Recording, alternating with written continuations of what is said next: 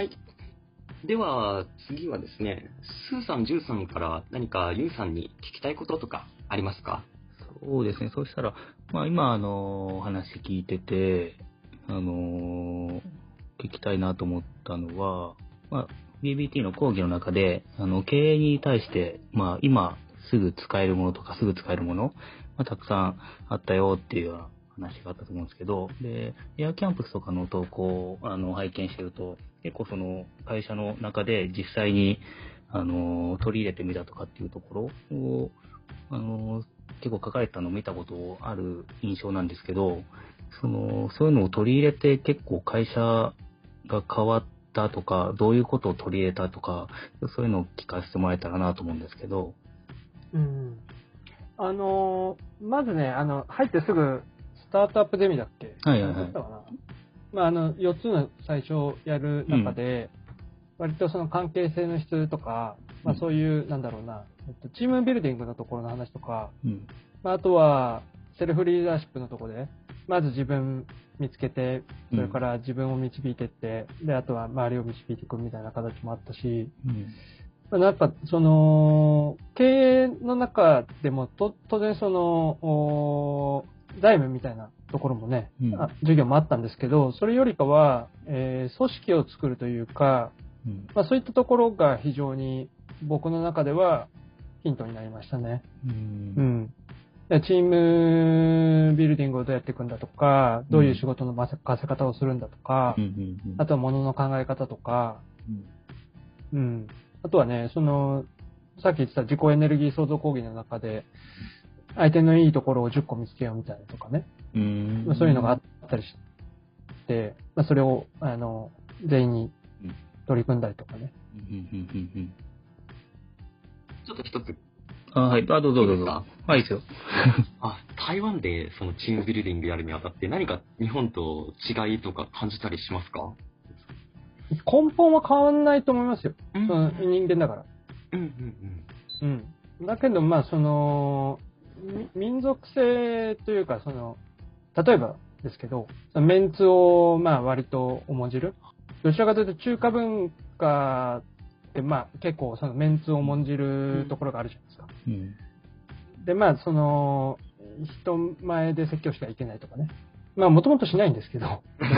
まあ、でも、そう、そういった、その、なんていうのかな。人を貶めるというか、その、公然の前、公然で、うん。えーっと、人をけなすとか、そういうことは絶対しない。まあ、もともと、その、どちらかというと、僕は、ポジティブ人間っていうか、よいしょよいしょ人間なんで、うん。あの、褒めることしかあんまりしないんですけど、うん。いいとこを見つけて伸ばそうとは思ってるので。うん。うん。まあ、そういったその文化的なとこはあるけど、根本は変わんないと思いますね。うん。うん。なるほど。僕もまあ、インドで働いてるんで、なかなかちょっと日本人とは違う面があるなとか、まあ、よく言われるように時間とか納期とかのうん。感覚が違うなっていうのがちょっとあったんで、聞いてみました。ここから質問いいですか、うんうん。うんうん一つ、うん。まあ、僕から見ると、ゆうさんってすごくこう優秀で、うなんか、はいあの、いいところばっかりしか見えないんですけど、なんか、自分で、僕はぶってんね。ですよね。だから、なんか、弱みってあるのかなと思って。うん。弱み。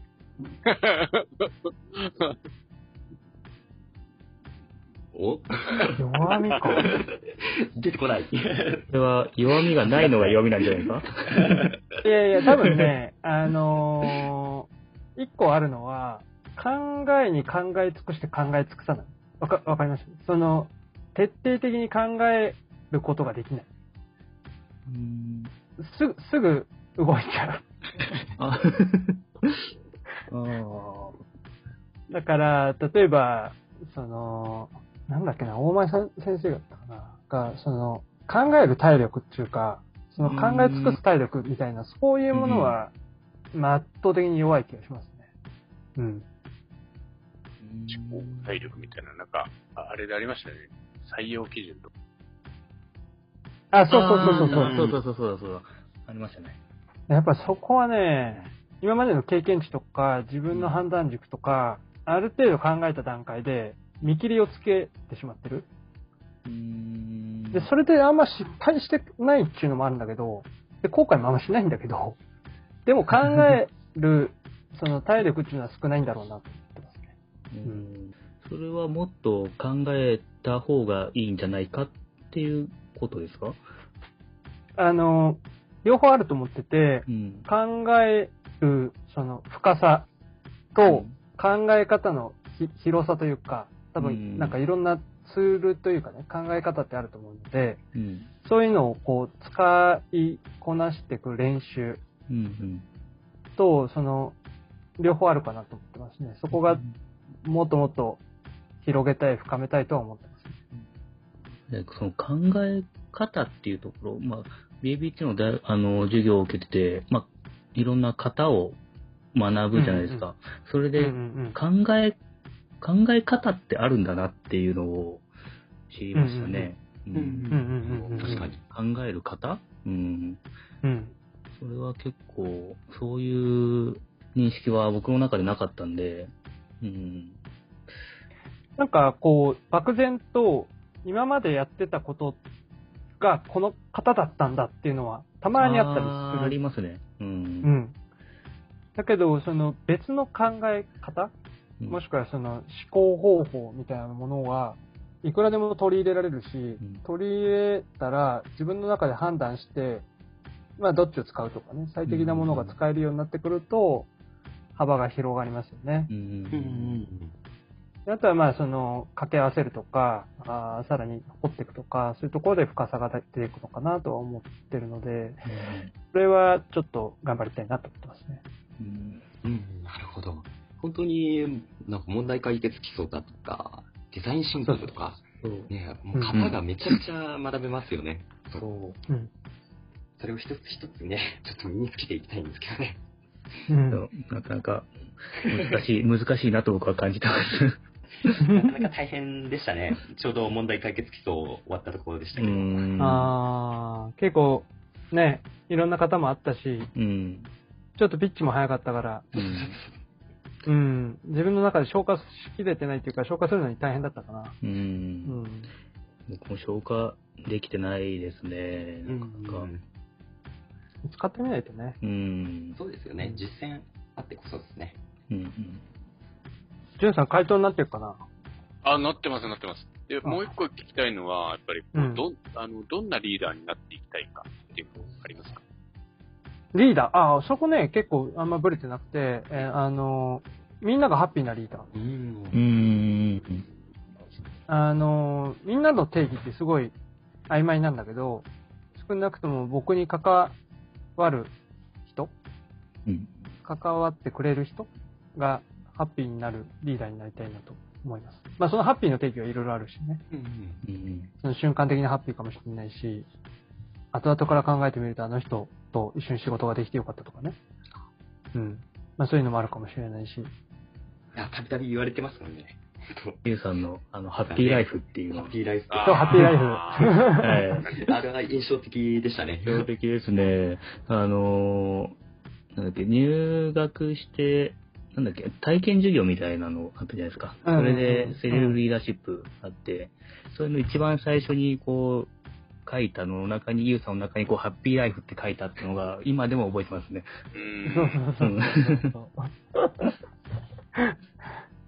結局、ね、一度きりの人生ですし、うーん、まあ楽しいことの方が好きだし、うん。まあ、しんどいこともいっぱいあるけど、でもそれが楽しいことにつながってれば、ね、最高じゃないですか。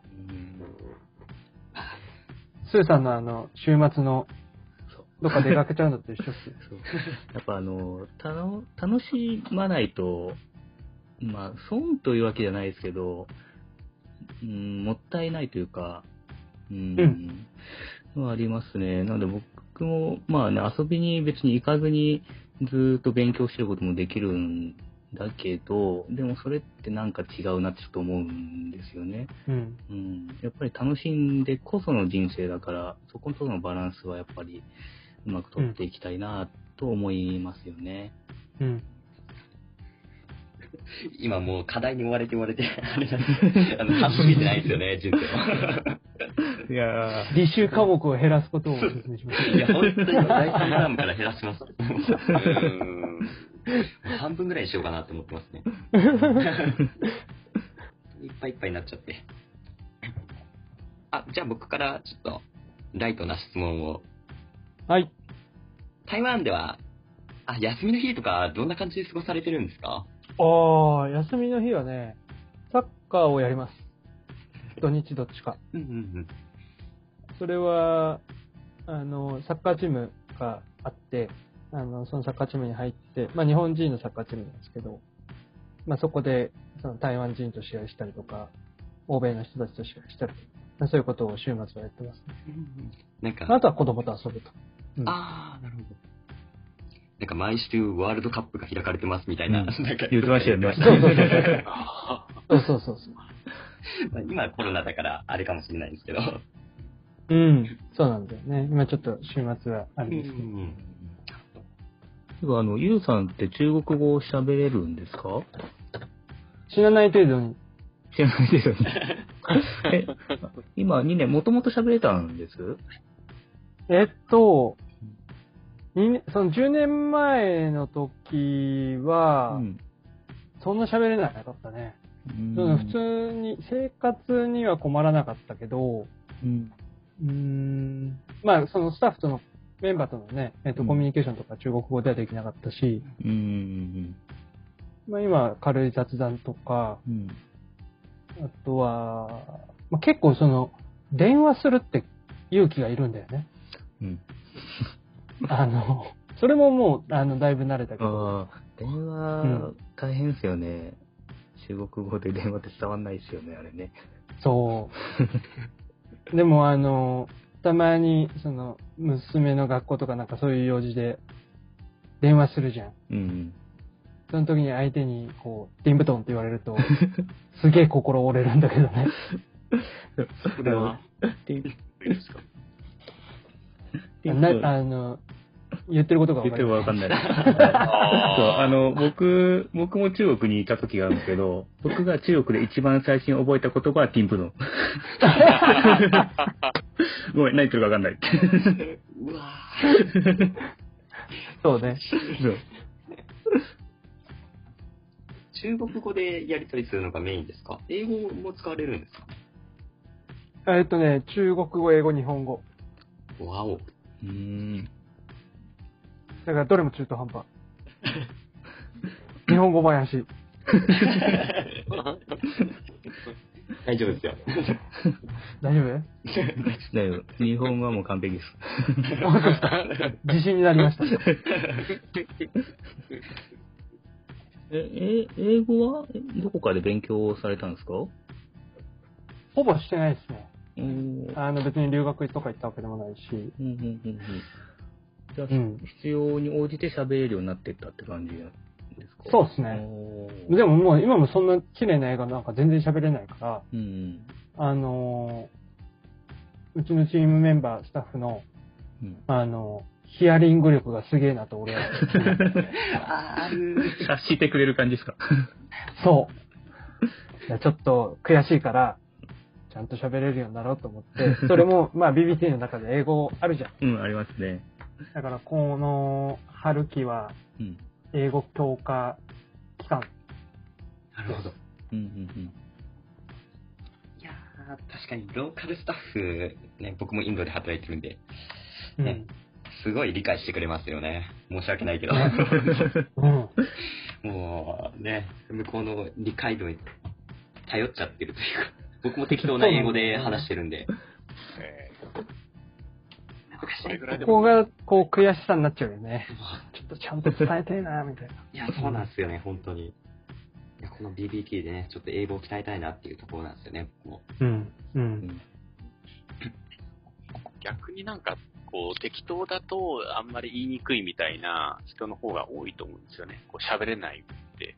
僕はそういうふうに思っちゃうんで、うん。だからなんかその適当な英語でもなんかガンガン喋れちゃうっていうのがすごいなと思いますね。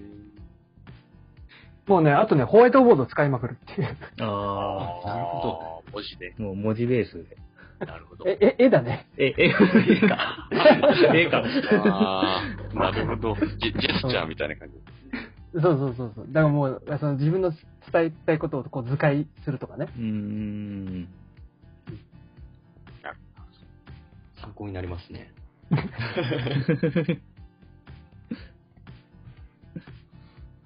いや、でもなんかさっき、その、台湾の人も、あの、人、同じ人間だからっておっしゃってましたけど、なんか僕の感覚だと、やっぱり外外国、日本の人と台湾人全然別物なんじゃないかなって、どうしても思っちゃいますけど、やっぱ根本的にはあんまり変わんないっていう感覚なんですか？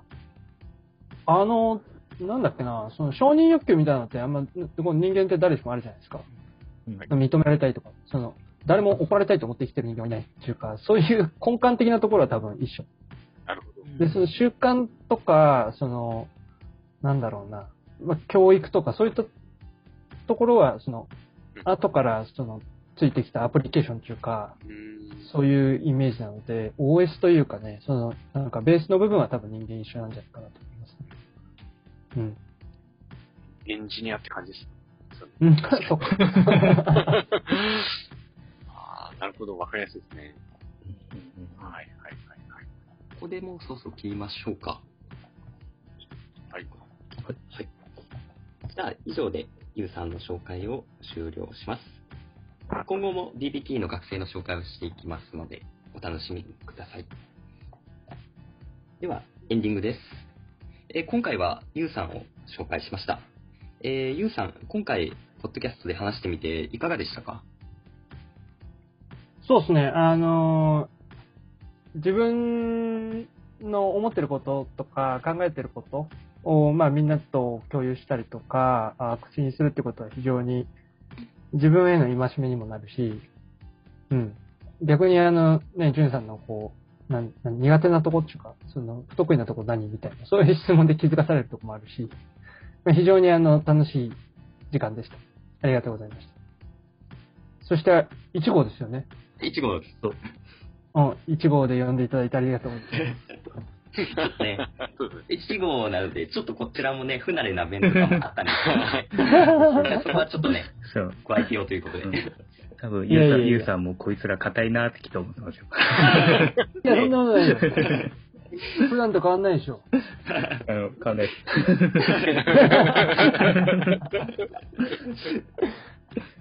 スーさんは、今回の収録どうでしたか、そうですね。やっぱりあの、まあ、まず、すごく楽しかったなっていうのがありますね。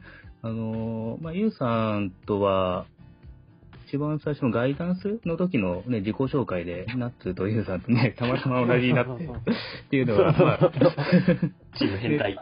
チーム変態の。そうチーム変態はい。っていうとこからのね、スタートだったんですけど、やっぱりその、エアキャンパス上でやり取りしたりとか、まあ、あとは、そのオン、オンライン、なんだ、ズームでのオンラインの講義だったりとかで顔合わせたりとかはありますけど、やっぱりこうやって、その、話す機会っていうのはあんまり取れてない。っていうか、取ろうとしないと多分取れないので、うん今回、こうやって話して、まあ、いろいろ聞けて、すごく良かったなと思いましたね。その、やっぱり、ゆうさん、こう見てると、じゅんさんが言ったように弱みってあるのかなみたいな感じで 見えますけど、やっぱ話聞くと、あの、いろいろなことがあって、それを経て、BBT に入ってきてっていうところうんっていうのも知れたのが、やっぱすごい良かったなと思いました。ジュンさんはどうでしょうか、はい。そうですね。やっぱり、でも、ゆうさんすごいなぁとずっと思ってましたけど、その理由って何なんだろうなぁみたいなところが今日なんかちょっとね、分かったような気がして、すごい学びになりましたね、そこは。なんかすごいやっぱり、あの、ミンチャレとかね、あの、ミンチャレやってて、うん。でもなんかめちゃくちゃ毎日も、なんか豪雨だろうが、なんかね、毎日のようにやってるっていう、あの、こう、しつこさというか、しつこさ。やっぱこれは一体どういう、こう、ところからエネルギーが来てるんだろうみたいなのがありましたけど、やっぱその、あの、やらせてくださいってって社長になったりとか、そういうやっぱり背景から来てるのかなっていうのは、すごい感じたところですね。あとは、やっぱなんか、さっき、あの、みんながハッピーになるリーダーっていうところも、やっぱ、すごい、こう、周りの人のことすごいやっぱよく見てて、だからそれをすごく感じられるんで、ああ、やっぱなんか、そこら辺もこう自分のご自身の中でこう軸みたいなのがもう固まってるんだなっていうのが、あの、分かったというところですごい、あの、学びになったなと思いました。はい。お褒めいただきありがとうございます。いやいや、もう、ただ、ただ、こっちを言っただけ。では最後に僕の方から感想を言います。今回、ゆうさんに話を聞いてみてですね、えー、BBT の学生は一人一人本当に入ってきた理由とか状況っていうものが全然違うなっていうのをまず感じました。で、今回こうやって話す機会っていうのを作れて、より詳しく話を聞けたので、それが良かったなと思います。で、今後もこの学生紹介を続けていってですね、ちょっと一人一人の学生についてですね、もっとより深く自分も知っていきたいなと思いました。では、今回はここで終了します。次回もお楽しみください。ありがとうございました。ありがとうございました。ありがとうございました。